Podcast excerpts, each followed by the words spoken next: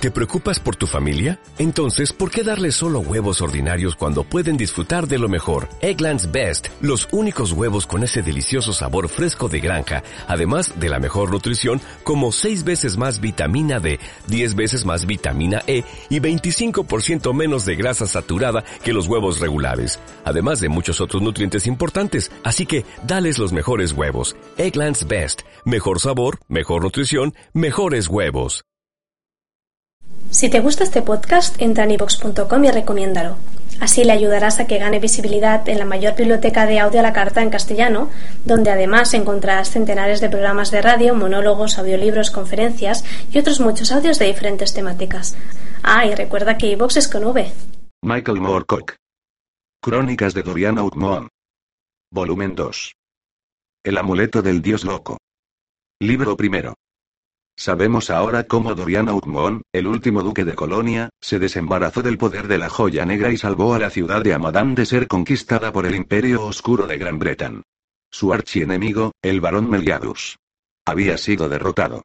Outmon se puso de nuevo en marcha hacia el oeste, en dirección hacia la sitiada Camarga, donde le esperaba su amada Giselda, la hija del conde Bras.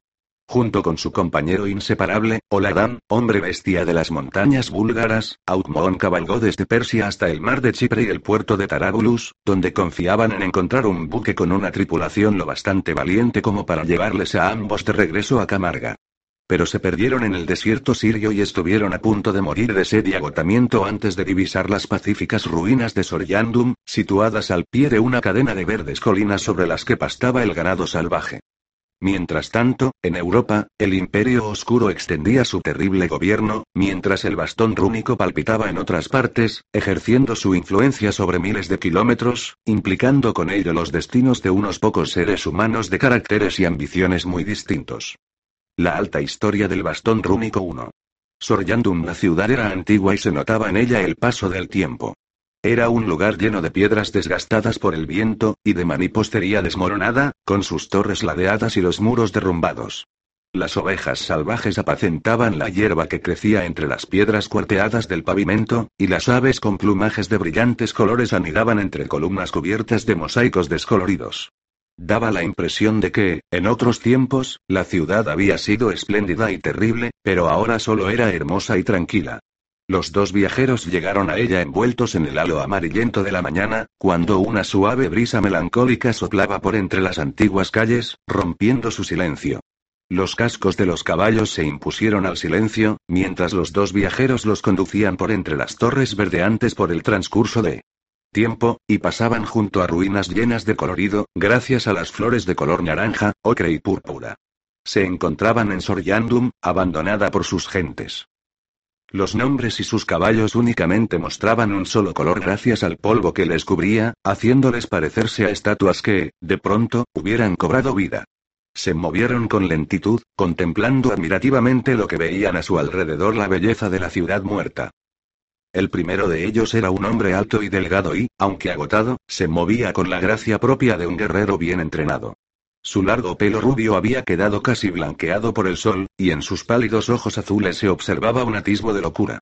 Pero lo más notable de todo su aspecto era la opaca joya negra incrustada en su frente, justo por encima y entre los ojos, un estigma que debía a los pervertidos hechos milagrosos de los hechiceros científicos de Gran Bretaña. Se trataba de Dorian Outmon, duque de Colonia, expulsado de sus tierras por las conquistas del Imperio Oscuro, que abrigaba el propósito de extender su gobierno a todo el mundo. Dorian Outmon había jurado vengarse de la nación más poderosa de todo su planeta, atormentado por la guerra. La criatura que seguía a Outmon portaba un gran arco de hueso y un carcaj de flechas en la espalda. Iba únicamente vestido con un par de pantalones bombachos y unas botas de cuero blando, pero todo su cuerpo, incluyendo el rostro, estaba cubierto de un pelo rojo lanudo. La cabeza solo le llegaba a la altura de la parte inferior del hombro de Outmon. Se trataba de Oradán, descendiente cruzado entre un hechicero y una mujer gigante procedente de las montañas búlgaras. Oladán se limpió el pelo de arena y mostró una expresión de perplejidad. Jamás había visto una ciudad tan extraña. ¿Por qué está desierta? ¿Quién pudo haber vivido en un lugar como este? Outmon se frotó la opaca joya negra de su frente, como solía hacer siempre que se sentía desconcertado. Quizá a causa de una enfermedad. ¿Quién sabe? Confiemos en que, si fue una enfermedad, no quede ahora nada de ella. Quizá especule más tarde, pero no en estos momentos. Estoy seguro de escuchar el ruido del agua en alguna parte. Y esa es mi primera necesidad. La segunda será comer, y la tercera dormir. Y creo, amigo Oladán, que la cuarta aún está muy distante. En una de las plazas de la ciudad descubrieron una roca azul grisácea, con bajorrelieves en los que se mostraban figuras corrientes. De los ojos de una doncella de piedra brotaba una verdadera fuente de agua que caía en un hueco hecho debajo. Outmon se detuvo y bebió, pasándose las manos humedecidas por el rostro polvoriento. Se apartó para que Oladam pudiera beber y después ambos permitieron que los caballos saciaran su sed. Outmon buscó en el interior de una de sus alforjas y sacó el arrugado mapa de pergamino que les habían entregado en Amalan. Su dedo recorrió el mapa hasta que se detuvo sobre la palabra Soriandum. Sonrió, aliviado. No estamos tan lejos de nuestra ruta original, comentó. Por detrás de estas colinas fluye el Éufrates, y Tarágulas está más allá, aproximadamente a una semana de camino. Descansaremos aquí y mañana continuaremos nuestro viaje. Una vez nos hayamos refrescado y descansado, viajaremos más rápidamente. Sí asintió Ladán, y me imagino que exploraréis la ciudad antes de marcharnos. Se roció el pelo con agua fresca y después se inclinó para recoger el arco y el carcaj. Y ahora procuremos atender vuestra segunda exigencia, la comida. No estaré ausente durante mucho tiempo. He visto un carnero salvaje en las colinas. Esta noche cenaremos buena carne asada. Volvió a montar en su caballo y se alejó, dirigiéndose hacia las derrumbadas puertas de la ciudad, mientras Outmon se quitaba las ropas y metía las manos en el agua fresca de la fuente, sonriendo con una sensación de extraordinaria lujuria, al tiempo que vertía parte del agua sobre la cabeza y el cuerpo. A continuación, sacó ropas limpias de las alforjas, poniéndose una camisa de seda que le había regalado la reina Fraudra de Amadán, y un par de pantalones bombachos de algodón azul. Contento de verse libre de los pesados avíos de cuero y hierro que había llevado hasta entonces como medida de protección contra los hombres del Imperio Oscuro con los que pudieran encontrarse en el desierto, Outmon se puso un par de sandalias para completar su nueva vestimenta. La única concesión que hizo a la precaución consistió en ajustarse el cinto del que pendía la espada. No era muy probable que les hubieran seguido hasta allí, además, la ciudad parecía tan pacífica que no le pareció posible verse amenazado por ningún peligro. Se acercó al caballo y lo desensilló, para dirigirse después hacia la sombra de una torre medio desmoronada, donde se sentó con la espalda apoyada contra el muro, en espera de que Oladán regresara con el carnero. Pasó el mediodía y Aukmon empezó a preguntarse qué habría sido de su amigo. Dormitó durante otra hora antes de empezar a sentirse realmente preocupado, y finalmente se levantó y volvió a ensillar su caballo. Sabía que no era nada normal que un arquero tan hábil como Oladán pasara tanto tiempo persiguiendo a un carnero salvaje. Y, sin embargo, allí no parecía haber ninguna clase de peligro. Quizá Oladán se había sentido tan cansado que había decidido dormir una hora o dos antes de emprender el esfuerzo de cargar con el animal. Aun cuando fuera eso lo único que lo estaba retrasando, Outmon llegó a la conclusión de que quizá necesitara ayuda. Montó en su caballo y recorrió las calles en ruinas hasta llegar a los muros exteriores de la ciudad y dirigirse hacia las colinas que había más allá. El caballo pareció recuperar buena parte de su antigua energía en cuanto sus cascos pisaron hierba, y Aukmon tuvo que tensar las riendas cabalgando hacia las colinas a un trote ligero. Allá adelante vio una manada de ovejas dirigidas por un carnero de aspecto prudente, quizás el que Oladán había mencionado, pero no se veía la menor señal del pequeño hombre bestia. Oladán. Gritó Aukmon. Mirando a su alrededor, Oladán.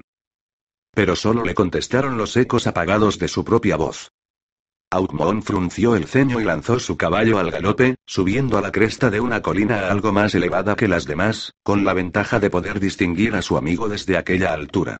Las ovejas se desparramaron ante él cuando el caballo avanzó sobre la hierba de primavera.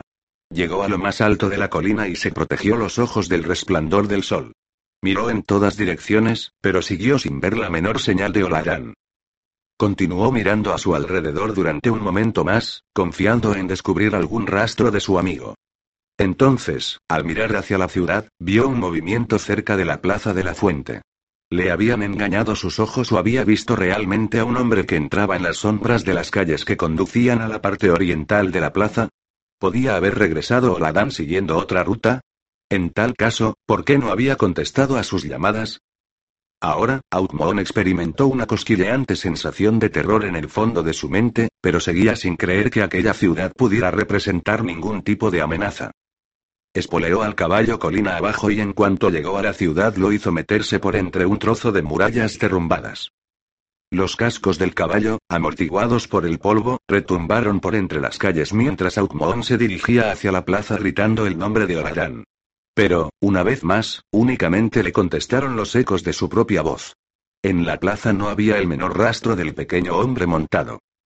Outmon frunció el ceño. Ahora estaba casi seguro de que, después de todo, él y Oradam no estaban solos en aquella ciudad. Y, sin embargo, no había señales de la presencia de habitantes. Hizo dar media vuelta a su caballo para dirigirse hacia las calles. Al hacerlo, sus oídos captaron un débil sonido procedente de lo alto. Miró hacia arriba, con los ojos escudriñando el cielo, seguro de haber reconocido aquel sonido. Finalmente, lo vio. Era una distante figura negra suspendida en el aire.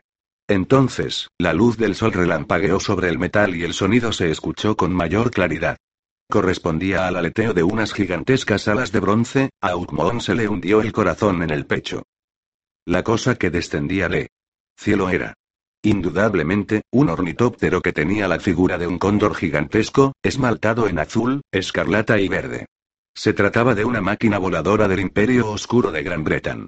Ninguna otra nación de la Tierra poseía tales naves. 2. William Daberk. Outmon se dirigió hacia las sombras de la calle, confiando en no haber sido descubierto por el ornitóptero. ¿Podrían haberles seguido los granbretanianos a lo largo de todo el camino recorrido por el desierto? No era probable. Y, sin embargo, ¿de qué otro modo explicar su presencia en este lugar tan remoto? Outmon desenvainó de la funda su gran espada de batalla y desmontó. Vestido como iba con finas ropas de seda y algodón se sentía extraordinariamente vulnerable. Corrió por las calles, tratando de ocultarse. Ahora, el ornitóptero solo volaba unos pocos metros por encima de las torres más altas de Soryandum. Sin duda alguna le estaban buscando a él, el hombre del que el rey emperador Won había jurado vengarse como consecuencia de su traición contra el Imperio Oscuro. Outmon había podido matar al barón Meliadus en la batalla de Amadam, pero, sin lugar a dudas, el rey Won se había apresurado a enviar a un emisario con la tarea de dar caza a su odiado enemigo. No es que el joven duque de Colonia hubiera esperado viajar sin contratiempos, pero no había creído posible encontrárselos tan pronto. Llegó a un edificio oscuro medio en ruinas cuyo frío portal le ofreció protección. Entró en el edificio y se encontró en un amplio salón de muros pálidos y piedra tallada, parcialmente cubiertos de suaves musgos y licúenes. Una escalera partía de uno de los lados del salón, y Aukmon, con la espada en la mano, subió los escalones cubiertos de musgo hasta encontrarse en una pequeña estancia iluminada por la luz del sol. Que penetraba por un agujero del muro, allí donde las piedras se habían caído. Se protegió contra el muro y miró por el trozo desmoronado. Desde allí podía ver una buena parte de la ciudad, y distinguió al ornitóptero que daba vueltas mientras su piloto, con una máscara de buitre, escudriñaba las calles. No muy lejos de donde se encontraba se levantaba una torre de granito verde descolorido. Se hallaba situada más o menos en el centro de Soryandum, dominando la ciudad. El ornitóptero trazó círculos a su alrededor durante un rato y, al principio, Outmon pensó que el piloto estaba convencido de que se ocultaba allí. Pero entonces, la máquina voladora se posó sobre el tejado plano de la torre, rodeado por almenas. Desde alguna parte de abajo surgieron otras figuras que se unieron al piloto. Evidentemente, aquellos hombres también eran de Gran Bretaña. Todos llevaban puestas pesadas armaduras y capas y, a pesar del calor que hacía, unas enormes máscaras de metal descubrían las cabezas. La naturaleza retorcida de los hombres del Imperio Oscuro era tal que no podían quitarse las máscaras, fueran cuales fuesen las circunstancias. Parecían tener una profunda dependencia psicológica con respecto a tales máscaras. Las máscaras eran de un rojo óxido y un amarillo turbio, y estaban hechas de modo que parecieran osos salvajes rampantes, con ojos feroces en forma de joyas que refulgían bajo la luz del sol, y grandes colmillos de marfil surgiendo en espiral de los acampanados hocicos. Así pues, aquellos eran los hombres de la Orden del Oso, famosos en toda Europa por su salvajismo. Había seis rodeando a su jete, un hombre alto y delgado, cuya máscara estaba hecha de oro y bronce y que mostraba un acabado mucho más delicado, casi hasta el punto de caricaturizar la máscara de la orden.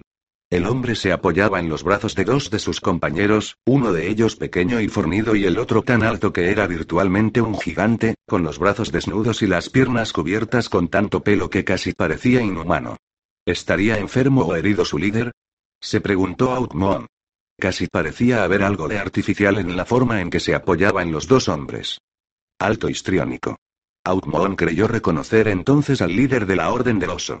Se trataba, casi sin lugar a dudas, del renegado francés William Daberk, que en otros tiempos fuera brillante pintor y arquitecto, y que se había unido a la causa de Gran Bretaña mucho antes de que el Imperio Oscuro conquistara Francia. Daberk era un enigma, aunque un hombre peligroso, a pesar de toda su afectada enfermedad. Ahora, el jefe de la Orden del Oso habló con el piloto con máscara de buitre y este sacudió la cabeza negativamente. Era evidente que no había descubierto a Outmon, aunque señaló hacia el lugar donde Outmon había dejado su caballo. Daberk, si es que se trataba de él, hizo lánguidamente una señal a uno de sus hombres, quien desapareció hacia abajo, reapareciendo casi inmediatamente sujetando a un Oladán que se debatía y bufaba. Ahora se explicaba por completo la desaparición de Oladán. Los guerreros del Imperio Oscuro estaban en Soryandum. Además, era muy probable que hubieran reconocido a Oladan y que, a estas alturas, ya supieran que Outmon no podía hallarse muy lejos. Y Outmon era el enemigo más odiado del Imperio Oscuro. Aliviado, Outmon observó cómo dos de los hombres con máscaras de oso empujaban a Oladan cerca de las almenas. Su amigo, al menos, estaba vivo. Entonces, el jefe del grupo volvió a hacer una señal y el piloto se inclinó hacia el interior de la cabina de su máquina voladora y extrajo un megáfono con forma de campana, que entregó a gigante sobre cuyo brazo seguía apoyado el jefe. El gigante colocó el megáfono cerca del hocico de la máscara de su jefe. De repente, la quietud del aire de la ciudad se vio perturbada por la aburrida y cansina voz del jefe de los guerreros oso. Duque de Colonia, sabemos que os encontráis en la ciudad, pues hemos capturado a vuestro sirviente. El sol se pondrá dentro de una hora. Si para entonces no os habéis entregado, nos veremos obligados a matar a este pequeño. Outmon estuvo seguro ahora de que se trataba de Gaberk. Ningún otro ser humano podía tener aquel aspecto y poseer una voz como aquella. Outmon vio que el gigante volvía a entregar el megáfono al piloto y a continuación, con ayuda de su compañero bajo y rechoncho, ayudó a su jefe a dirigirse hacia las almenas parcialmente destrozadas, de modo que Daberk pudiera apoyarse en ellas y mirar hacia abajo, escudriñando las calles. Outmon controló la furia que sentía y estudió la distancia que separaba la torre del edificio donde estaba. Saltando por el hueco del muro podría alcanzar una serie de tejados planos que le permitirían acercarse a un montón de manipostería caída, amontonada contra un muro de la torre. Observó que desde allí podría escalar fácilmente hasta alcanzar las almenas. Pero lo descubrirían en cuanto abandonara su refugio. Solo de noche podría seguir aquella ruta. Y en cuanto aquella cayera empezarían a torturar a Olayan. Desconcertado, Outmon se acarició la joya negra, la señal de su antigua esclavitud con respecto a Gran Bretaña. Sabía que, si se entregaba, lo matarían instantáneamente, o bien lo llevarían de regreso a Gran Bretaña, donde lo matarían con una terrible lentitud para servir de diversión a los pervertidos lores del Imperio Oscuro. Pensó en Griselda, a quien había jurado que regresaría. En el conde Brass, a quien había prometido ayudar en su lucha contra Gran Bretaña. Y también pensó en Oladán, con quien había intercambiado un juramento de amistad después de que el pequeño hombre bestia le salvara la vida. ¿Podía sacrificar a su amigo? ¿Podía justificar tal acción, aun cuando la lógica le dijera que su propia vida era mucho más valiosa en la lucha contra el Imperio Oscuro? Outmon sabía que aquella clase de lógica no servía de nada en una situación como esta. Pero también sabía que su sacrificio podía ser inútil, pues no tenía la menor garantía de que el jefe de los guerreros oso pusiera a Oladan en libertad una vez que Outmon se le hubiera entregado. Se mordió los labios, apretando la espada con fuerza. Entonces, tomó una decisión. Introdujo el cuerpo por el hueco abierto en el muro, se agarró a las piedras con una mano e hizo oscilar la brillante espada hacia la torre. Daver levantó lentamente la mirada hacia él. Tenéis que poner en libertad a Oladan antes de que yo me entregue, gritó Outmon. Sé que todos los hombres de Gran Bretaña son unos embusteros. Sin embargo, si dejáis a Oladan en libertad, tenéis mi palabra de que me entregaré en vuestras manos. Es posible que seamos embusteros, dijo la voz lánguida, apenas audible. Pero no somos idiotas. ¿Cómo puedo confiar en vuestra palabra? Porque soy el duque de Colonia, contestó Outmoon con sencillez. Yo no miento. Una risa ligera e irónica surgió del interior de la máscara oso. Vos podéis ser un ingenuo, duque de Colonia, pero si Daberg no lo es. No obstante, ¿puedo sugeriros un compromiso? ¿De qué se trata? Preguntó Outmoon secamente. Sugiero que os acerquéis hacia donde estamos nosotros, de modo que os encontréis a tiro de la lanza de fuego de nuestro ornitóptero. Entonces pondré en libertad a vuestro sirviente. Daberg tosió ostentosamente y después se apoyó pesadamente sobre una almena. ¿Qué me decís? Eso no es un compromiso, replicó Aukmoon. En tal caso nos podríais matar a ambos con muy poco esfuerzo o peligro para vos. Mi querido duque, el rey emperador os prefiere vivo. Seguramente lo sabéis, ¿verdad? Pongo en juego mi propio interés. El mataros ahora solo me reportaría un título de varón, mientras que entregaros vivo para que sirváis de diversión al rey emperador, me convertiría casi con toda seguridad en príncipe. ¿Acaso no habéis oído hablar de mí, duque Dorian? Yo soy el ambicioso Ian Daberk. El argumento de Daberk parecía convincente, pero Outmon no podía olvidar la reputación de taimado que tenía el francés. Aun siendo cierto que para Daberk tenía más valor vivo que muerto, el renegado bien podría decidir no arriesgar sus ganancias y, en consecuencia, matar a Outmon en cuanto se hallara a tiro de la lanza de fuego del ornitóptero. Outmon reflexionó un momento y finalmente suspiró. Haré lo que sugerís, Sir William. Se dispuso entonces a saltar sobre la estrecha callejuela que le separaba de los tejados que había debajo. No, Duque Dorian. Gritó entonces Oladán, deja que me mate. Mi vida no tiene ningún valor. Outmon actuó como si no hubiera escuchado las palabras de su amigo y saltó todo lo que pudo, cayendo de pie sobre el tejado. La vieja manipostería se estremeció bajo el impacto y, por un momento, creyó que iba a caer tras el tejado desmoronado. Pero la obra resistió, y él empezó a caminar cautelosamente hacia la torre. Oladán volvió a gritarle y empezó a forcejear en manos de sus captores. Outmon lo ignoró y siguió avanzando, con la espada todavía en una mano, pero sosteniéndola con imprecisión, virtualmente olvidada. Entonces, Oladan logró librarse y se movió rápidamente por la torre, perseguido por dos guerreros. Outmon le vio precipitarse hacia el extremo más alejado de las almenas, detenerse allí un instante, y luego saltar sobre el parapeto al vacío. Outmon quedó helado de horror por un instante, sin comprender la naturaleza del sacrificio de su amigo. Después, apretó la empuñadura de la espada con fuerza y levantó la cabeza para mirar coléricamente a Daberk y a sus hombres. Se inclinó y se dirigió hacia el borde del tejado en el momento en que el cañón de fuego empezaba a girar en su dirección. Escuchó un gran rugido de fuego sobre su cabeza y después se descolgó por el borde del tejado, mirando hacia abajo, a la calle. Cerca de él, a su izquierda, había una serie de esculturas de piedra que sobresalían del muro. Tanteó con los pies hasta que pudo posarlos sobre una de ellas, sin dejar de agarrarse en el borde del tejado. Las esculturas descendían lateralmente por el muro, hasta llegar casi al nivel de la calle. Pero la piedra parecía estar en mal estado. ¿Resistiría su peso? Outmon no se detuvo. Dejó caer todo su peso sobre la primera escultura, que empezó a crujir y a desmoronarse como un diente podrido. Rápidamente, se dejó caer sobre la siguiente y luego sobre la otra, mientras los trozos de piedra se desprendían, cayendo por los lados del edificio para ir a estrellarse sobre el lejano pavimento de la calle. Finalmente, consiguió descenderlo bastante como para saltar y pronto se encontró sobre las piedras del pavimento, cubiertas de polvo. Entonces, echó a correr, no para alejarse de la torre, sino hacia ella.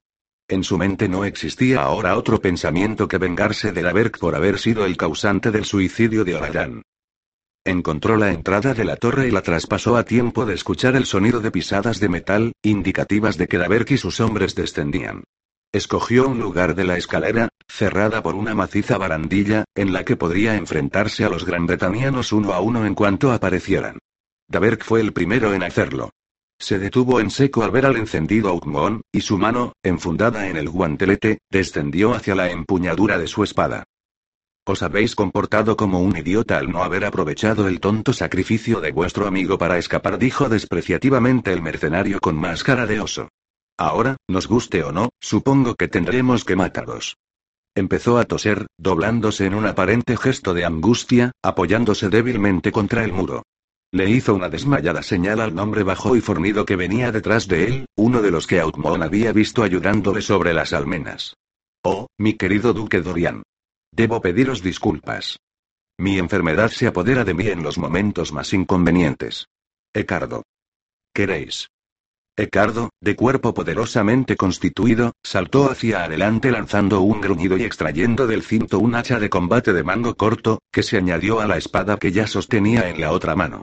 El hombre sonrió con placer. Gracias, amo. Veamos cómo lucha este ser sin máscara. Se movió como un gato, disponiéndose para el ataque. Outmon se preparó para detener el primer golpe de Ecardo. Entonces, el hombre lanzó un feroz aullido y el hacha de combate cortó el aire para chocar estruendosamente contra la hoja de Outmon. Inmediatamente después, la espada corta de Ecardo se lanzó hacia arriba, y Outmon, que aún se sentía débil por el viaje y el hambre, apenas si logró hurtar el cuerpo a tiempo. A pesar de ello, la espada le atravesó el algodón de los pantalones bombacho y notó el frío borde cortante contra su carne. La hoja de Outmon se deslizó por debajo del hacha y golpeó contra la burlona máscara de oso de Ecardo, desprendiéndole uno de los colmillos y agollándole el hocico. Ecardo lanzó una maldición y volvió a intentar una estocada, pero Outmon se echó contra el brazo que sostenía la espada, atrapándole entre su propio cuerpo y el muro. Dejó entonces su propia espada, que le quedó colgando de la muñeca, sujeta por la correa, y agarró el brazo de Ecardo, tratando de retorcérselo para arrebatarle el hacha. La rodilla de Egardo, cubierta con las placas de la armadura, se introdujo entre las ingles de Outmon, pero este mantuvo su posición a pesar del terrible dolor, tiró del hombre escalera abajo, lo empujó en esa dirección y lo soltó, dejando que cayera llevado por su propio impulso. Ecardo cayó sobre las piedras del suelo con un golpe seco que hizo retumbar toda la torre. Y ya no se movió. Outmon miró a Daberk.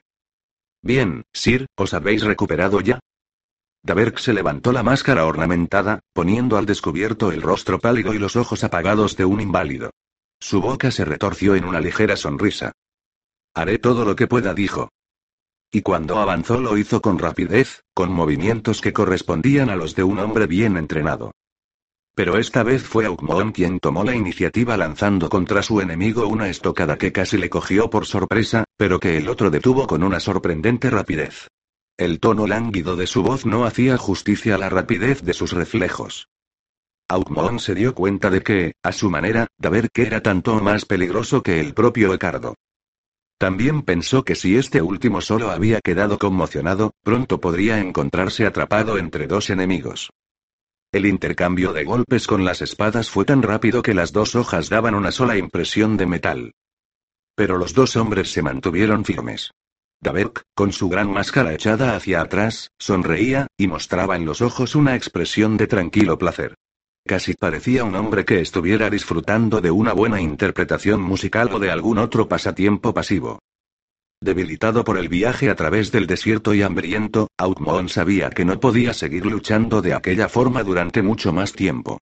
Buscó desesperadamente un hueco en la espléndida defensa de Daberk. Entonces, su enemigo resbaló ligeramente sobre uno de los escalones rotos. Outmon le lanzó una rápida estocada, pero el otro la detuvo, aunque sufrió una herida en el antebrazo.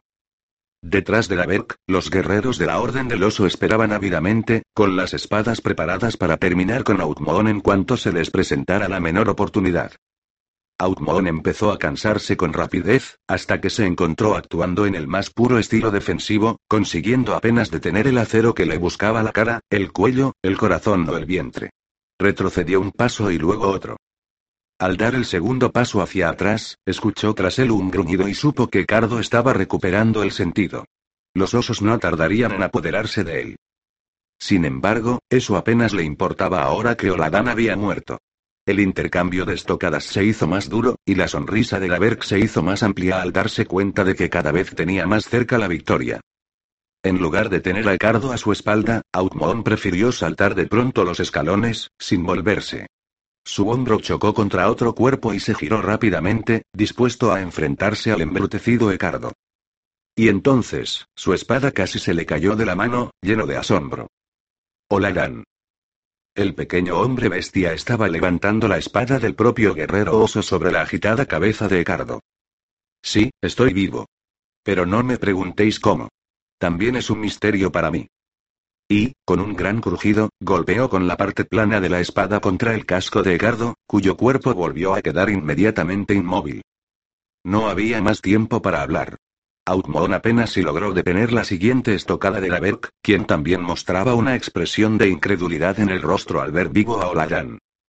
Outmon se las arregló para penetrar a través de la guardia del francés, partiéndole la armadura del hombro, pero Daberk pudo desviar a un lado la mayor parte de la fuerza del golpe y reanudó el ataque.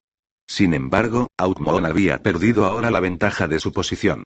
La salvaje máscara de oso le sonrió burlonamente al tiempo que sus guerreros bajaban atropelladamente la escalera.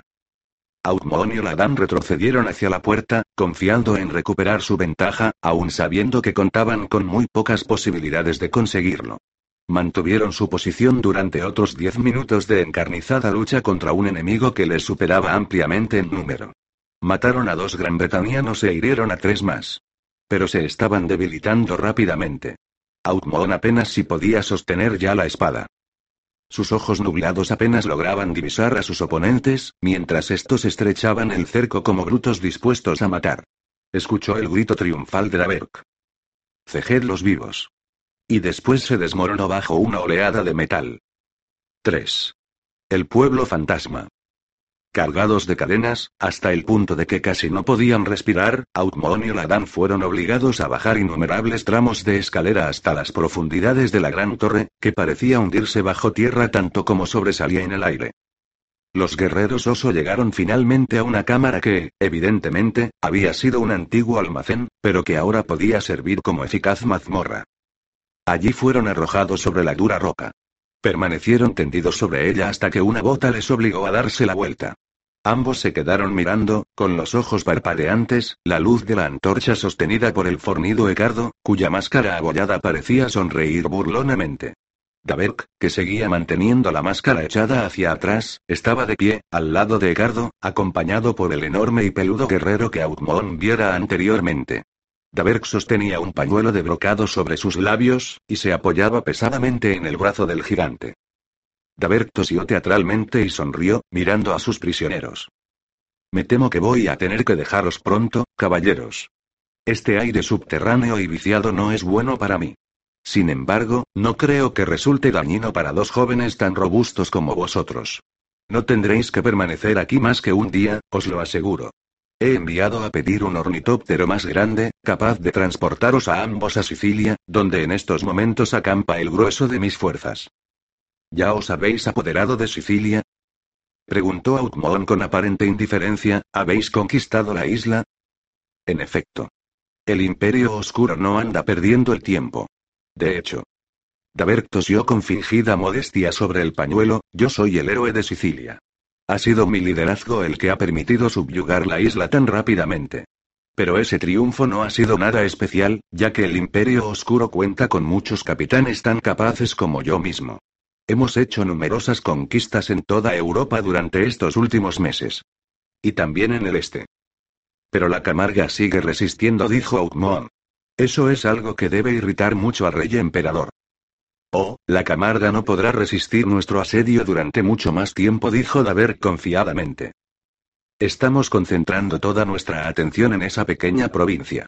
Incluso es posible que a estas alturas ya haya caído. No mientras viva el conde Bras replicó Augmon sonriendo. En tal caso no durará mucho, dijo Daberk. He oído decir que fue gravemente herido y que su lugarteniente Bon Village murió en una batalla reciente. Outmon no sabía si Daberk estaba mintiendo o no. No permitió que ningún rasgo de emoción apareciera en su semblante, pero aquellas noticias le produjeron una gran conmoción interna. Estaba Camarga a punto de caer. Y, en tal caso, ¿qué sería de Griselda? Es evidente que estas noticias os perturban, murmuró Daberk. Pero no temáis, duque, porque cuando la Camarga caiga será en mis manos si todo marcha como espero. Tengo la intención de reclamar esa provincia como recompensa por haberos capturado. Y a estos fieles compañeros añadió, señalando a sus embrutecidos sirvientes les confiaré el gobierno de Camarga cuando yo no pueda hacerlo. Ellos comparten todos los aspectos de mi vida. Mis secretos, mis placeres. Por lo tanto, es justo que también compartan mis triunfos. A Ecardo lo nombraré administrador de mis bienes, y creo que a Peter lo nombraré conde. Desde el interior de la máscara del gigante surgió un gruñido animal. Daberk sonrió. Peter no tiene mucho cerebro, pero su fuerza y su lealtad son incuestionables. Quizá me decida a sustituir al conde Brass, colocando a Peter en su lugar. Outmon se agitó coléricamente entre sus cadenas. Sois una bestia salvaje, Daberk, pero no os daré el placer de verme explotar, si es eso lo que pretendéis. Esperaré pacientemente a que llegue mi momento. Quizá logre escapar de vos. Y, en tal caso, viviréis aterrorizado en espera del día en que se cambien los papeles y estéis en mi poder. Me temo que os mostráis demasiado optimista, duque. Descansad aquí, disfrutad de la paz, pues no volveréis a conocerla una vez hayáis regresado a Gran Bretaña. Daberk hizo una inclinación burlona y se marchó, seguido por sus hombres. La luz de la antorcha se desvaneció, y Aukmon y Oladan quedaron sumidos en la más completa oscuridad. Asonó la voz de Oladan al cabo de un rato. Me resulta difícil aceptar seriamente mi situación después de todo lo que ha sucedido a lo largo del día. Ni siquiera estoy seguro aún de saber si esto es solo un sueño, la muerte, o la realidad. ¿Qué os ocurrió, Oladan? Preguntó Outmon, ¿cómo pudisteis sobrevivir a ese gran salto en el vacío que disteis? Me imaginé que vuestro cuerpo había quedado aplastado bajo la torre. Y así habría tenido que ser, asintió Oladan, si no me hubiera visto detenido en plena caída por los fantasmas. ¿Fantasmas? ¿Bromeáis? No. Esas cosas. Como fantasmas. Surgieron de las ventanas de la torre, me recogieron y me depositaron suavemente sobre el suelo. Tenían el tamaño y la figura de los hombres, pero apenas si eran tangibles. Debisteis caer, golpearos la cabeza y luego soñasteis todo eso. Podríais tener razón, admitió Laran. ¿Quién, tras una pausa, añadió. Pero, de ser así, aún debo estar soñando. Mirad a vuestra izquierda. Outmon volvió la cabeza, y se quedó con la boca abierta por el asombro ante lo que vio. Allí, pudo ver con toda claridad la figura de un hombre. Sin embargo, también podía mirar a través del hombre, distinguiendo el muro que se hallaba tras él, como si estuviera mirando a través de una neblina lechosa. Parece un fantasma clásico, observó Outmon. Resulta extraño compartir vuestro sueño. Desde la figura que se erguía sobre ellos surgió una risa débil y musical. No soñáis, extranjeros. Somos hombres como vosotros. La masa de nuestros cuerpos solo está alterada un poco, eso es todo. No existimos en las mismas dimensiones que vosotros, pero somos perfectamente reales. Somos los hombres de Soryandum. De modo que no habéis abandonado vuestra ciudad, dijo Olaran. Pero ¿cómo habéis alcanzado este peculiar estado de existencia? El hombre fantasma volvió a reír. Mediante el control de la mente contestó, el experimento científico y un cierto dominio del tiempo y del espacio. Lamento que sea imposible describir cómo alcanzamos este estado, ya que, entre otras cosas, lo hemos conseguido mediante la creación de un vocabulario completamente nuevo, y el lenguaje que yo tendría que utilizar para explicarlo no significaría nada para vosotros. No obstante, podéis estar seguros de una cosa. Poseemos una excelente capacidad para juzgar a las personas, y es por ello por lo que os hemos reconocido a vosotros como amigos potenciales, y a esos otros como enemigos reales. ¿Enemigos vuestros? ¿Cómo es eso? preguntó Outmon. Os lo explicaré más tarde. El hombre fantasma se inclinó hacia adelante hasta encontrarse sobre la figura de Outmon. El joven duque de Colonia sintió una extraña presión sobre su cuerpo y después fue elevado del suelo. Aquel hombre podía parecer intangible, pero sin duda alguna era mucho más fuerte que cualquier ser mortal. Desde las sombras surgieron otros dos hombres fantasma. Uno de ellos cogió a Oladán, mientras que el otro levantaba una mano y, de algún modo extraño, producía una radiación en la mazmorra que, a pesar de ser muy suave, fue suficiente para iluminar todo el lugar. Outmon observó que los hombres fantasma eran altos y delgados, que tenían rostros enjutos y elegantes y ojos aparentemente ciegos. Al principio, supuso que el pueblo de Soryandum era capaz de atravesar los muros sólidos, pero ahora se dio cuenta de que habían entrado procedentes de la parte superior de la mazmorra, ya que aproximadamente a media altura del muro se abría un largo túnel. Quizá en un lejano pasado ese túnel fue utilizado como una especie de tobogán, para dejar caer por él sacos de mercancías. Entonces, los hombres fantasmas se elevaron en el aire en dirección al túnel, sosteniendo a los dos hombres encadenados, entraron en él y se desplazaron hacia arriba, hasta que se pudo ver luz en el extremo más alejado. Era la luz de la luna y las estrellas. ¿A dónde nos lleváis? Susurró Outmon. A un lugar más seguro donde podamos liberaros de vuestras cadenas, le contestó el hombre fantasma que le transportaba. Una vez que llegaron a la parte superior del túnel y sintieron el frío de la noche, se detuvieron un momento para permitir que el que no llevaba carga alguna se adelantara para asegurarse de que no había por allí guerreros de Gran Bretaña. Este hizo una seña a los otros, indicándoles que le siguieran, y todos se desplazaron por las calles arruinadas de la silenciosa ciudad, hasta que llegaron a un sencillo edificio de tres pisos, que se encontraba en mejores condiciones que el resto, pero en el que no parecía existir ninguna entrada al nivel del suelo. Los hombres fantasma volvieron a elevar a Aukmon y a Oladam al llegar a la altura del segundo piso, pasaron a través de un amplio ventanal, introduciéndose en la casa. Se detuvieron en una estancia vacía de todo tipo de ornamentación y los depositaron suavemente en el suelo. ¿Qué es este lugar? preguntó Aukmon, a quien todavía no le parecía seguro confiar en lo que le decían sus sentidos. Aquí es donde vivimos, contestó el hombre fantasma. No somos muchos.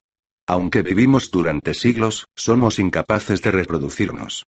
Eso fue lo que perdimos al convertirnos en lo que somos.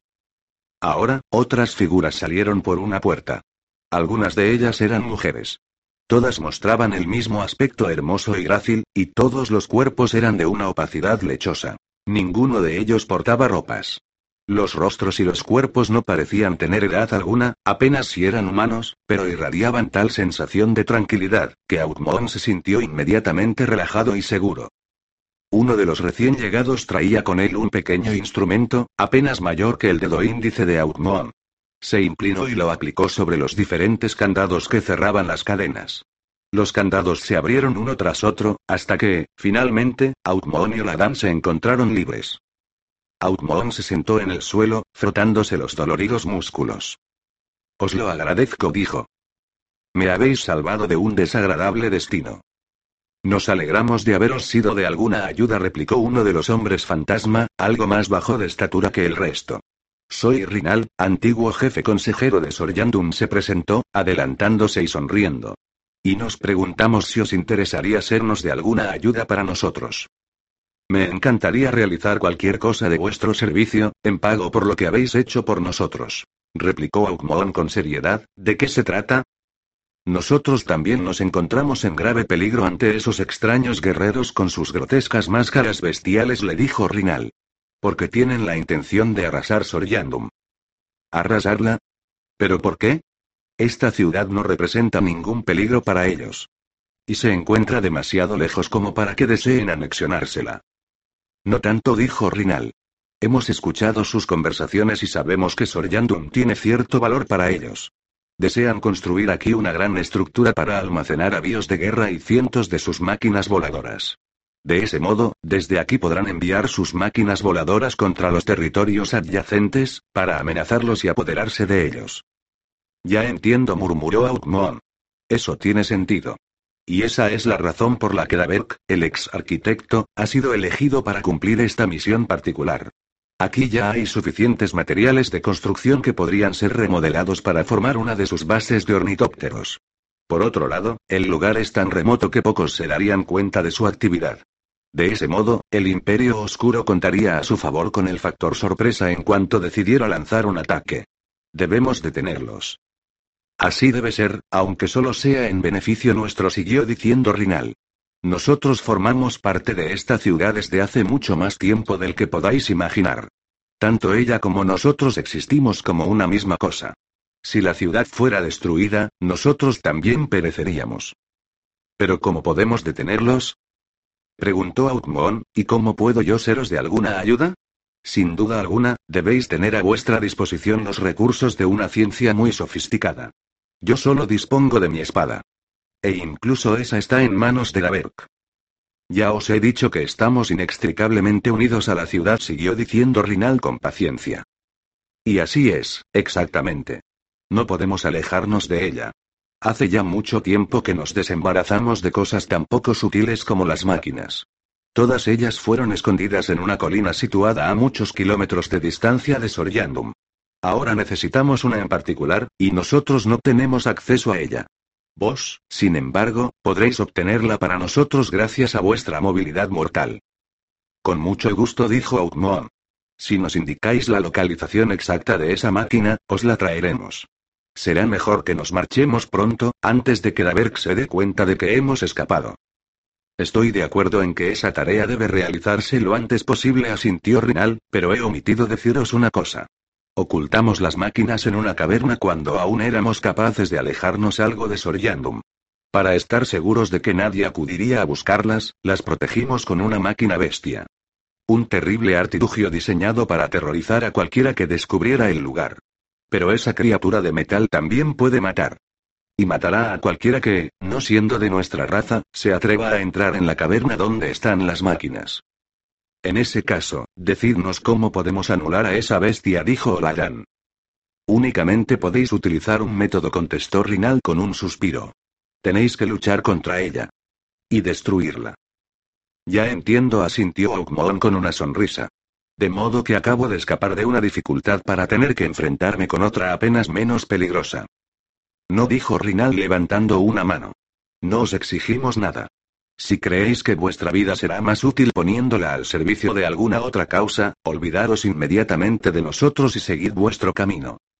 Os debo la vida, replicó Aukmoon. Y mi conciencia no se quedaría tranquila si me limitara a marcharme de Soryandun sabiendo que vuestra ciudad será destruida, vuestra raza exterminada, y que el Imperio Oscuro contará así con la posibilidad de penetrar aún más profundamente en el este de lo que ya ha hecho. No. Haré todo lo que pueda, aunque no será nada fácil sin contar con armas.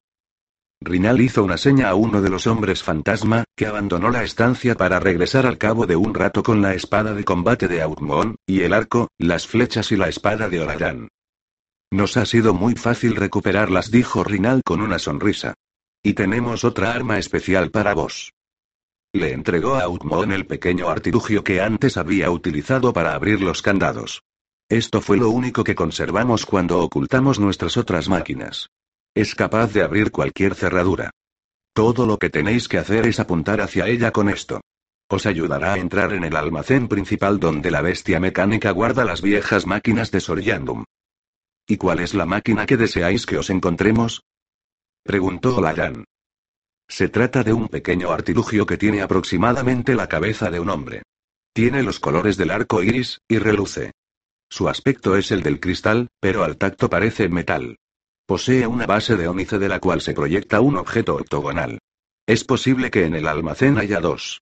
Si podéis, traed los dos. ¿Qué es lo que hace? inquirió Aukmoon. Eso lo veréis cuando regreséis con él. Si es que lo conseguimos, observó Oladam con un sombrío acento filosófico. 4. La bestia mecánica. Después de haberse recuperado con buena comida y vino robados a los hombres de la Berg por los hombres fantasma, Outmon y Oladan se ciñeron las armas y se aprestaron para abandonar la casa. Sostenidos por dos de los hombres de Soryandum, fueron suavemente depositados sobre el suelo. Que el bastón rúnico os proteja, susurró uno de ellos mientras la pareja se dirigía hacia los muros de la ciudad, pues hemos oído decir que estáis a su servicio. Outmon se volvió para preguntarle cómo se había enterado de ello. Era la segunda vez que alguien le decía que estaba al servicio del bastón rúnico. Y, sin embargo, no tenía la menor conciencia de estarlo. Pero el hombre fantasma se desvaneció antes de que él pudiera preguntarle nada. Frunciendo el ceño, Outmon emprendió la marcha hacia las afueras de la ciudad. A varios kilómetros de distancia de Soryandum, entre las colinas, Outmon se detuvo para orientarse. Rinal le había dicho que buscara un mojón hecho de granito, dejado allí varios siglos antes por sus antepasados. Finalmente lo vio. Era una vieja piedra que parecía de plata bajo la luz de la luna. Ahora tenemos que dirigirnos hacia el norte, dijo, en busca de la colina de la que se extrajo esta piedra de granito. Media hora después distinguieron la colina.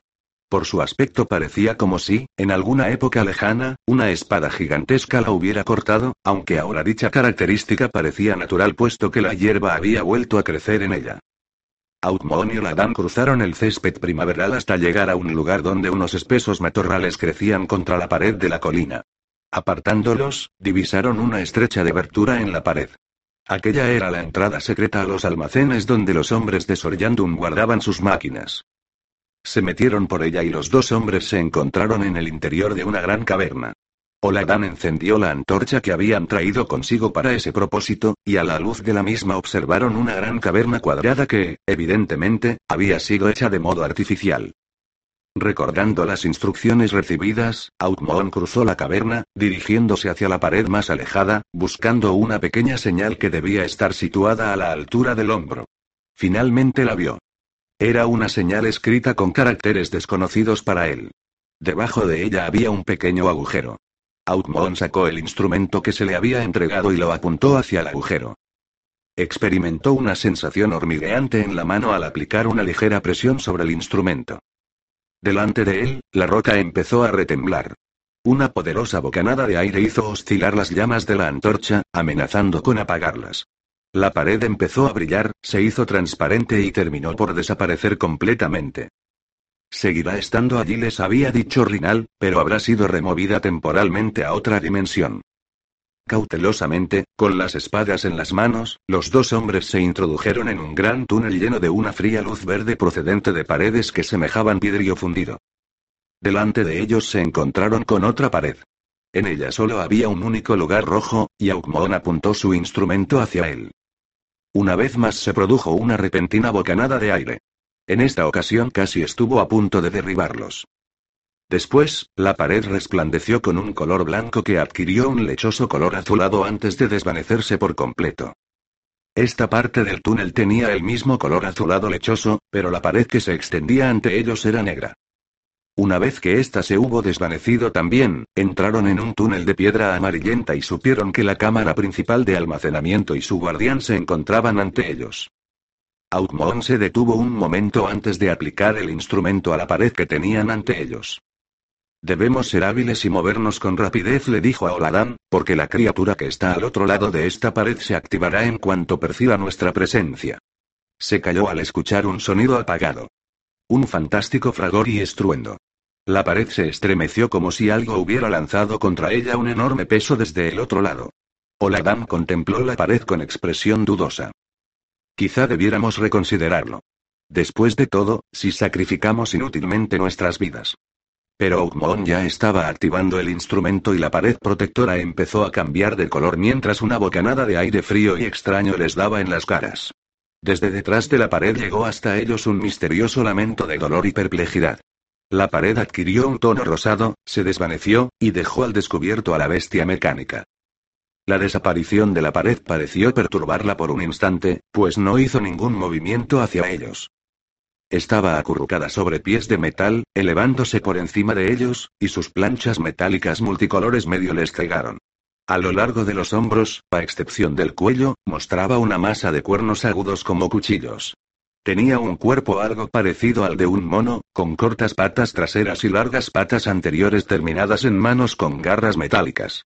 Sus ojos eran multifacetados, como los de una mosca, y brillaban con cambiantes colores. En cuanto a su hocico, estaba lleno de dientes metálicos tan agudos como navajas. Más allá de la bestia mecánica distinguieron grandes montones de maquinaria, apilada en filas ordenadas a lo largo de los muros. La estancia era muy grande. Más o menos en el centro, a la izquierda de donde se encontraba, Outmoon descubrió los dos instrumentos cristalinos que Rinal le había descrito. Silenciosamente, señaló hacia ellos y después se precipitó al interior de la caverna, pasando junto al monstruo. En cuanto se pusieron en movimiento, la bestia se agitó. Lanzó un grito y trató de cortarles el paso, exudando un extraño olor metálico que a Outmoon le pareció repulsivo. Outmoon vio por el rabillo del ojo que una gigantesca mano llena de garras se abalanzaba hacia él. Se hizo a un lado, tropezando con una delicada máquina que se estrelló contra el suelo, haciéndose añicos, desparramando fragmentos de cristal y partes metálicas rotas. La mano gigantesca se cerró en el aire, a pocos centímetros de su rostro. Cuando volvió a intentarlo, Outmon ya se había apartado lo suficiente. De pronto, una flecha se estrelló con un tintineante sonido metálico contra el hocico de la bestia, pero ni siquiera logró arañar las placas amarillas y negras de su armadura. Lanzando un rugido, la bestia se volvió hacia su otro enemigo, vio a Oladan y avanzó hacia él. Oladan retrocedió, pero no con la rapidez suficiente. La criatura lo agarró con su manaza y lo levantó, llevándoselo hacia la boca abierta. Outmon lanzó un grito y golpeó con la espada la entrepierna de aquella bestia, que lanzó un gruñido y dejó a un lado a su prisionero. Oladan quedó tendido en el suelo, conmocionado o herido. Outmon retrocedió cuando la criatura avanzó hacia él. De pronto, cambió de táctica, se agachó y se lanzó hacia la sorprendida bestia pasando por entre sus patas. Cuando ésta empezó a girarse, él retrocedió de nuevo. El monstruo metálico bufó lleno de furia, manoteando por todas partes con las garras extendidas. Elevó las manos para intentar recuperar el equilibrio y finalmente cayó con un fortísimo estruendo, precipitándose contra Outmon, ya en el suelo de la galería. Este se deslizó ágilmente entre dos máquinas y, utilizándolas como medio protector, fue acercándose a los instrumentos que había venido a recoger. Ahora, el monstruo empezó a destrozar máquinas en una insensata búsqueda de su enemigo. Outmon se detuvo junto a una máquina que mostraba un tubo acampanado. En el extremo del tubo había una palanca. Aquella máquina parecía ser un tipo de arma desconocido para él. Sin detenerse a pensarlo dos veces, Outmon bajó la palanca. Un débil ruido surgió de aquel artilugio, pero no pareció suceder nada más. Ahora, la bestia ya casi estaba de nuevo sobre él. Outmon se preparó para ofrecerle resistencia, decidiendo que sería mejor dirigirle una estocada contra uno de los ojos, ya que parecían ser los elementos más vulnerables de la criatura. Rinal le había dicho que aquella bestia metálica no podía ser eliminada de ninguna forma ordinaria. Pero si lograba cegarla, al menos contaría con una posibilidad de escapar. La bestia avanzó directamente hacia la máquina tras la que él se protegía. Entonces, se detuvo de pronto, se tambaleó y gruñó. Evidentemente, estaba siendo atacada por algún rayo invisible que probablemente interfería el funcionamiento de su complicado mecanismo. La bestia volvió a tambalearse y, por un instante, Outmon experimentó una oleada de triunfo al creer que ya la había derrotado. Pero la criatura sacudió todo el cuerpo y volvió a avanzar, aunque con movimientos lentos y aparentemente dolorosos. Outmon comprendió que estaba recuperando lentamente su fortaleza. Tenía que atacar ahora si es que quería contar con alguna posibilidad. Echó a correr hacia la bestia. Esta movió la cabeza con lentitud. Pero Outmon se había upado sobre sus planchas, apoyándose en las hendiduras que formaban, para sentarse sobre sus hombros mecánicos. La bestia emitió un fuerte rugido y levantó un brazo para arrancarse a Outmon de un manotazo. Desesperado, Outmon se inclinó hacia adelante y, utilizando el pomo de su espada, golpeó con fuerza, primero sobre un ojo y después sobre el otro. Ambos ojos quedaron hechos añicos con un sonido agudo de cristal quebrado. La bestia rugió y elevó las garras no hacia Outmon sino hacia sus propios ojos heridos, dando así al joven duque el tiempo necesario para bajarse de los hombros de la criatura y precipitarse hacia las dos cajas que había venido a buscar. Se sacó una bolsa de tela del cinturón, donde la había llevado sujetada, y metió las dos cajas en su interior. El monstruo mecánico deambulaba ciegamente de un lado a otro. Cada vez que chocaba contra algo, sonaba un fuerte estruendo metálico. Ahora podía estar ciego, pero, desde luego, no había perdido nada de su fuerza. Outmon se deslizó silenciosamente por entre la bestia aullante, corrió hacia donde Oladan seguía tendido, se echó al pequeño hombre sobre uno de sus hombros y se precipitó hacia la salida. Detrás de él, la bestia metálica había captado el sonido de sus pasos y empezaba a volverse, dispuesta a perseguirle. Outmon aumentó la velocidad de su carrera, con el corazón amenazando salírsele del pecho a causa del enorme esfuerzo. Corrió por los pasillos, dejándolos atrás poco a poco, hasta que llegó a la entrada de la caverna que daba al mundo exterior. El monstruo metálico no podría seguirle a través de un hueco tan pequeño. En cuanto se hubo deslizado por la abertura, sintiendo el aire fresco de la noche en sus pulmones, se relajó y contempló el semblante de Olarán. El pequeño hombre bestia respiraba con normalidad y no parecía tener nada roto. Solo un lívido moretón en la cabeza parecía lo bastante serio como para explicar la pérdida del conocimiento. Mientras inspeccionaba su cuerpo en busca de otras posibles heridas, el pequeño hombre bestia empezó a abrir los ojos lentamente. Un débil sonido surgió de entre sus labios. Hola Dan, ¿os encontráis bien? Preguntó Outmon con ansiedad. Ah. Mirar de la cabeza gruñó Oladan, ¿dónde estamos? A salvo. Y ahora, intenta levantarte. Está a punto de amanecer y tenemos que regresar a Soryandum antes de que se haga de día. En caso contrario nos descubrirán los hombres de la Berk. Dolorosamente, Oladan se puso en pie. Desde el interior de la caverna llegó hasta ellos un aullido salvaje y un gran estruendo metálico, señal de que la bestia mecánica intentaba atraparles. A salvo, decís. Dijo Oladán señalando hacia la ladera de la colina situada detrás de Outmoon. Es posible, aunque. ¿Por cuánto tiempo? Outmoon se volvió. Una gran fisura acababa de aparecer en la muralla. La bestia mecánica se agitaba, esforzándose por liberarse para perseguir a sus enemigos. Mayor razón para poner pies en polvorosa, dijo Outmoon recogiendo la bolsa y echando a correr en dirección a Soryandum. Apenas habían avanzado un kilómetro cuando escucharon un terrible estruendo tras ellos. Miraron hacia atrás y vieron como la pared de la colina se cuarteaba hasta abrirse y por allí surgía la bestia de metal, cuyos aullidos resonaron a lo largo de las colinas, amenazando con llegar incluso a Soryandum. La bestia está ciega, explicó Aukmon, de modo que es posible que no nos siga de inmediato. Si logramos llegar a la ciudad creo que estaremos a salvo. Aumentaron la velocidad de su carrera y no tardaron en alcanzar las afueras de Soryandum. Poco después, cuando ya estaba amaneciendo, recorrían las calles en busca de la casa de los hombres fantasma. 5. La máquina. Rinal y otros dos hombres se encontraron con ellos junto a la casa y los elevaron rápidamente hasta el ventanal de entrada. Rinal tomó ávidamente las cajas que Outmon llevaba en la bolsa en el momento en que salía el sol y la luz entraba por las ventanas, haciendo que los miembros del pueblo fantasma parecieran menos tangibles que antes. Son tal y como yo las recuerdo, murmuró, desplazando su extraño cuerpo hacia la luz para poder contemplar mejor los objetos. Su mano fantasmagórica acarició el octógono instalado sobre la base de ónice. Ahora ya no tenemos por qué tener miedo de los extranjeros enmascarados. Podemos escapar de ellos en cuanto queramos. Pero yo creía que no teníais medio de abandonar la ciudad, dijo Oladán. Eso es cierto. Pero con estas máquinas podemos llevarnos a toda la ciudad con nosotros, si tenemos suerte. Outmoon estaba a punto de hacerle más preguntas a Rinal cuando escuchó una gran conmoción en la calle y se acercó a la ventana para mirar cautelosamente hacia abajo. Allí vio a Daberk, acompañado por sus dos brutales lugartenientes y unos veinte guerreros. Uno de ellos señalaba hacia el ventanal. Tienen que habernos visto, dijo Outmoon con voz entrecortada. Tenemos que marcharnos todos de aquí. No podemos luchar contra tantos. Tampoco podemos marcharnos, dijo Rinal. Y si utilizamos la máquina ahora os dejaremos a merced de la Berk. Me encuentro en un dilema. En tal caso, utilizad la máquina, dijo Outmon, y deja que nosotros nos ocupemos de la Berk. No podemos permitir que muráis por nuestra causa. No, después de todo lo que habéis hecho. Utilizad la máquina. Pero Rinal seguía dudando. Outmoon escuchó entonces otro sonido procedente del exterior y volvió a asomarse cautelosamente por la ventana. Han traído escaleras. Están a punto de subir.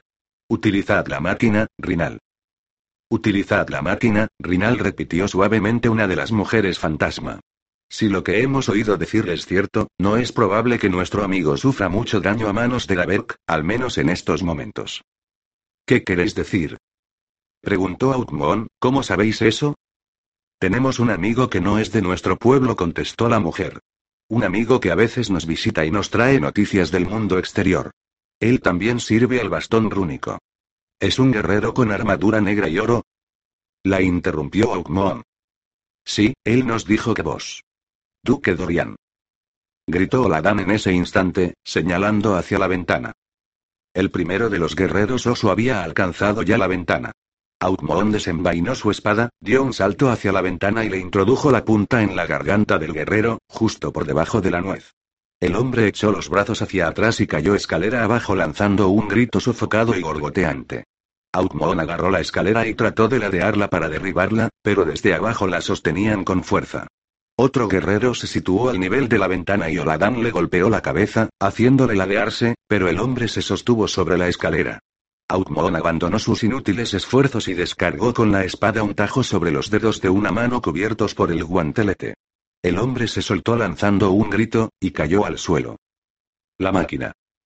Gritó Outmoon desesperadamente. Utilizadla ahora mismo, Rinal. No podremos contenerlos durante mucho tiempo. Desde detrás de él surgió un sonido rasgueante y musical, y Aukmoon se sintió ligeramente mareado al tiempo que su espada alcanzaba al siguiente atacante. Después, todo empezó a vibrar rápidamente y los muros de la casa adquirieron un brillante color rojo. Fuera, en la calle, los guerreros oso estaban gritando. No por la sorpresa, sino por el extraordinario temor que sentían.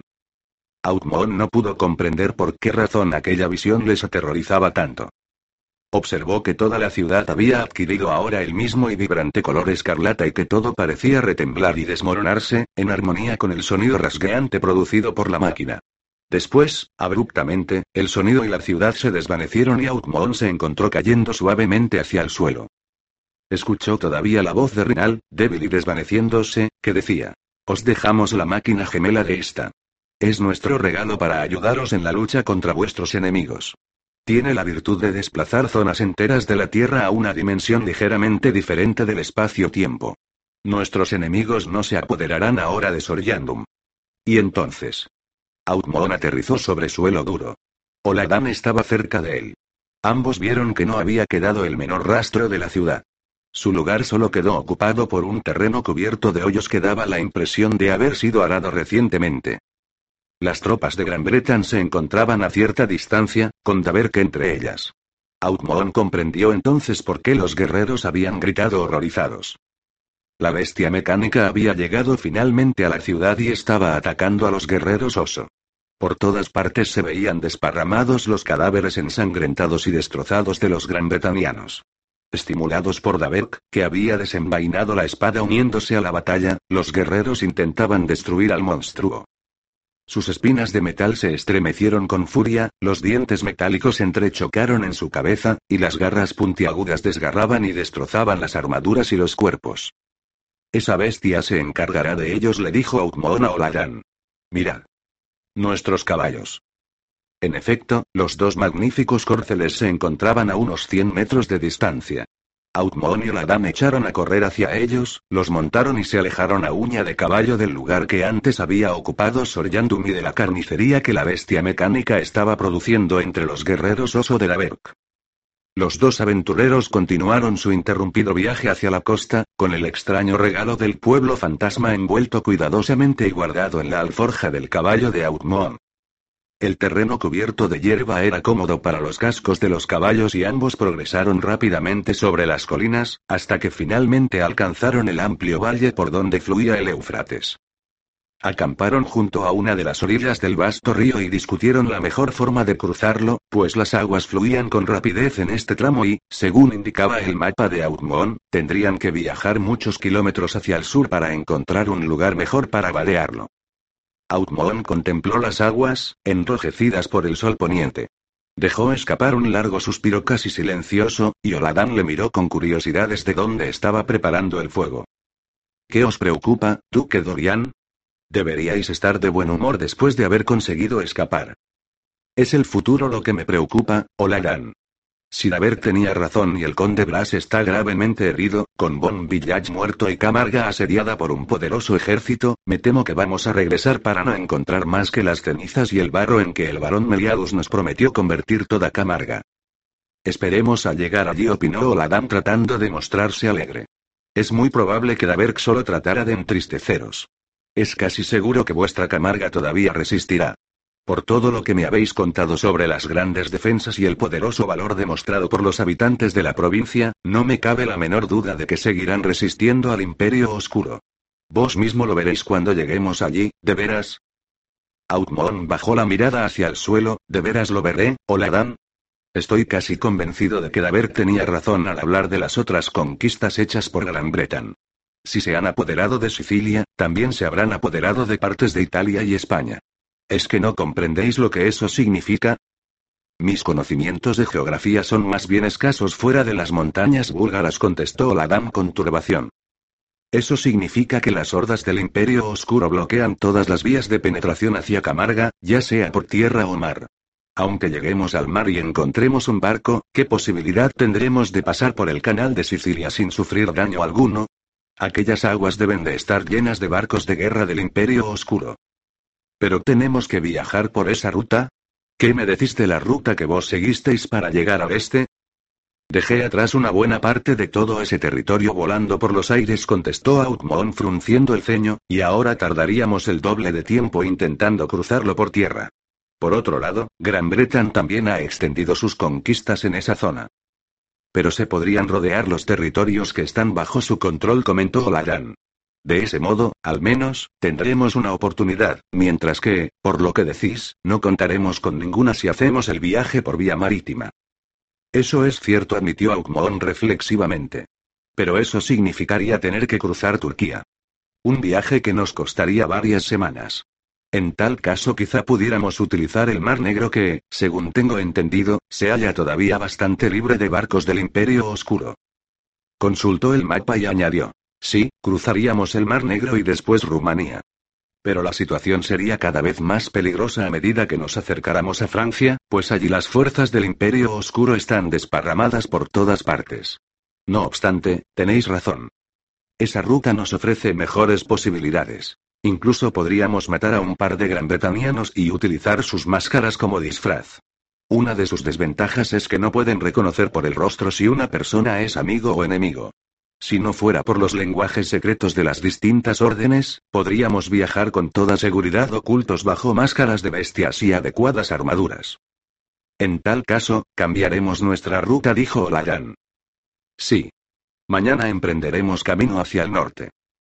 Durante una serie de largos días siguieron el curso del Éufrates hacia el norte, cruzando la frontera entre Siria y Turquía, y llegando finalmente a la tranquila ciudad de Virachek, donde el Éufrates se convertía en el río Firat. En Virachek, un posadero desconfiado, creyéndoles servidores del Imperio Oscuro, les dijo al principio que no disponía de habitaciones, pero Outmoon señaló entonces la joya negra que llevaba incrustada en la frente y dijo, mi nombre es Dorian, último duque de Colonia, declarado enemigo de Gran Bretaña. El posadero, que había oído hablar de él, incluso en aquella remota ciudad, les dejó entrar. Algo más tarde, aquella misma noche, ambos estaban sentados en la sala pública de la posada, bebiendo vino dulce y hablando con los miembros de una caravana de mercaderes que había llegado a Vidachet poco antes que ellos. Los mercaderes eran hombres de rostros atezados, con pelo negro azulado y barbas brillantes y aceitadas. Iban vestidos con camisas de cuero y kilts de lana de brillantes colores. Sobre estas ropas llevaban capas tejidas, también de lana, con dibujos geométricos de colores púrpura, rojo y amarillo. Según dijeron a los viajeros, aquellas capas demostraban que eran hombres de Yenan, mercader de Ankara. De sus cintos colgaban sables curvados con empuñaduras ricamente decoradas y hojas grabadas, que llevaban sin funda. Aquellos mercaderes estaban tan acostumbrados a combatir como a regatear. Su jefe, un hombre llamado Saleem, con nariz de halcón y penetrantes ojos azules, se inclinó sobre la mesa y habló lentamente, dirigiéndose al duque de Colonia y a Olarán. Sabéis que los emisarios del Imperio Oscuro han rendido homenaje al califa de Estambul y le han pagado a ese monarca derrochador para que les permita estacionar una gran fuerza de guerreros con máscaras de toro dentro de las murallas de la ciudad. Tengo muy pocas noticias del mundo, dijo Outmon negando con un gesto de la cabeza. Pero os creo. Es la forma de actuación habitual de Gran Bretaña apoderarse de algo por medio del oro, en lugar de emplear la fuerza. Solo cuando ya no les sirva el oro sacarán a relucir sus armas y ejércitos. Yo también lo creo así, asintió Salem. En tal caso, ¿no creéis que Turquía esté a salvo de los lobos occidentales? Ninguna parte del mundo está a salvo de su ambición, ni siquiera Amalek. Incluso sueñan con conquistar territorios que jamás existieron, salvo en las fábulas. Tienen intención de apoderarse de Asia comunista. Aunque primero deben descubrir dónde está. Arabia y el este no son más que lugares para que acampen sus ejércitos. Pero ¿cómo es posible que tengan tanto poder? Preguntó Saleem asombrado. Tienen el poder, dijo Outmon seguro de lo que decía. Y también la locura que los convierte en seres salvajes, astutos y muy inventivos. Yo he visto Londra, la capital de Gran Bretaña, y su vasta arquitectura se corresponde con la de las más brillantes pesadillas convertidas en realidad. He visto al propio rey emperador en su globo del trono hecho de un fluido lechoso. Es un arrogado inmortal que tiene la voz dorada de un joven. He visto los laboratorios de los hechiceros científicos. Innumerables cavernas llenas de extrañas máquinas, muchas de cuyas funciones aún tienen que ser redescubiertas hasta por los propios granbretanianos. Y he hablado con sus nobles, he conocido cuáles son sus ambiciones, y sé que están más locos de lo que vos o cualquier otro hombre normal podría imaginar. No tienen ninguna humanidad, experimentan muy pocas emociones por los demás, y ninguna en absoluto para aquellos que, en su opinión, pertenecen a especies inferiores. es decir, para los que no son de Gran Bretaña. Crucifican a los hombres, las mujeres, los niños y los animales solo para decorar y marcar los caminos cuando van y vienen para llevar a cabo sus conquistas.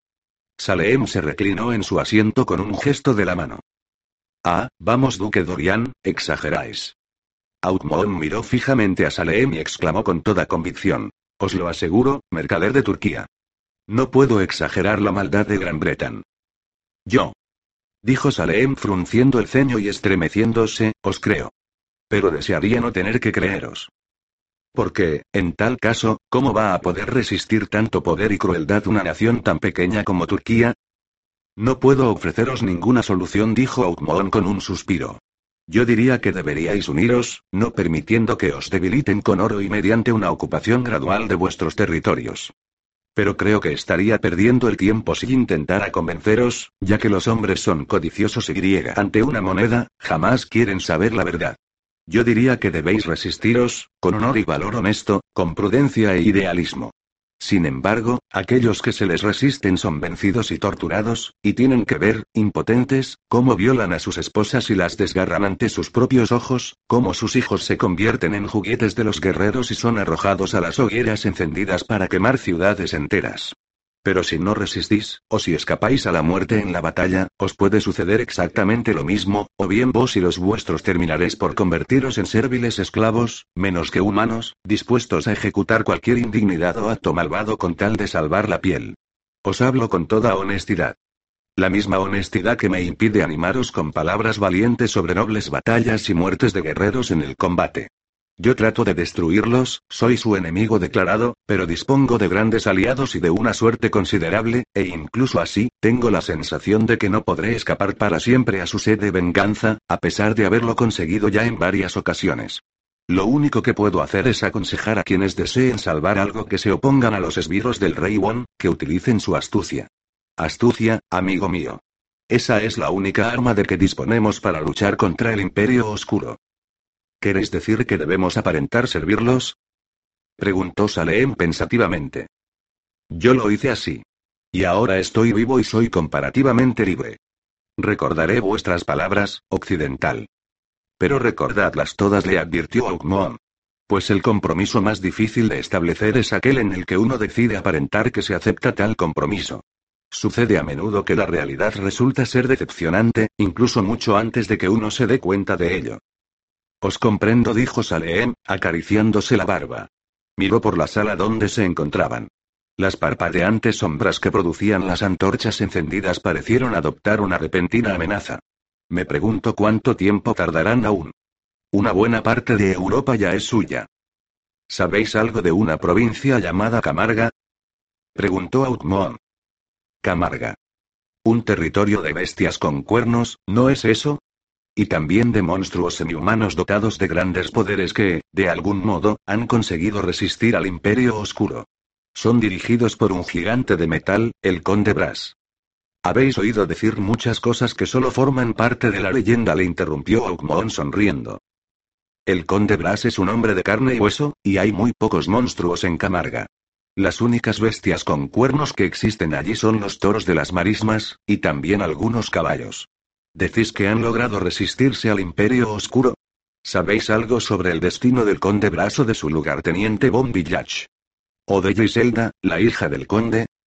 He oído decir que tanto el conde Bras como su lugarteniente han muerto. Pero en cuanto a la mujer, no sé nada. Y por lo que sé, Camarga sigue resistiendo. Vuestra información no es lo bastante segura, dijo Outmon frotándose la joya negra. No puedo creer que Camarga continúe resistiendo si el conde Bras ha muerto. Si desapareciera el conde Bras, lo mismo sucedería con la provincia. Bueno, yo solo repito los rumores que se dicen sobre otros rumores, dijo Salem. Nosotros, los mercaderes, estamos seguros de los rumores locales, pero la mayor parte de lo que sabemos sobre el oeste son cosas vagas y oscuras. Vos venís de Camarga. ¿No es cierto? Es mi hogar de adopción, admitió Aukmoon. Si es que todavía existe. Oladam puso una mano sobre el hombro de Outmoon. No os deprimáis, Duque Dorian. Vos mismo habéis dicho que la información del mercader Saleem no es verosímil. Esperad a encontrarnos más cerca de nuestro objetivo antes de perder la esperanza. Outmon hizo un esfuerzo por librarse de su triste estado de ánimo, y pidió más vino y platos de trozos de carnero y de tortas calientes sin levadura. Y aunque logró parecer algo más alegre, su mente seguía inquieta, temeroso de que todos aquellos a los que amaba hubieran encontrado la muerte, y de que la belleza salvaje de las marismas de Camarga se hubieran transformado en tierra quemada.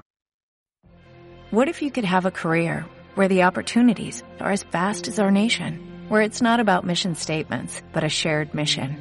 At U.S. Customs and Border Protection, we go beyond to protect more than borders, from ship to shore, air to ground, cities to local communities. CBP agents and officers are keeping people safe.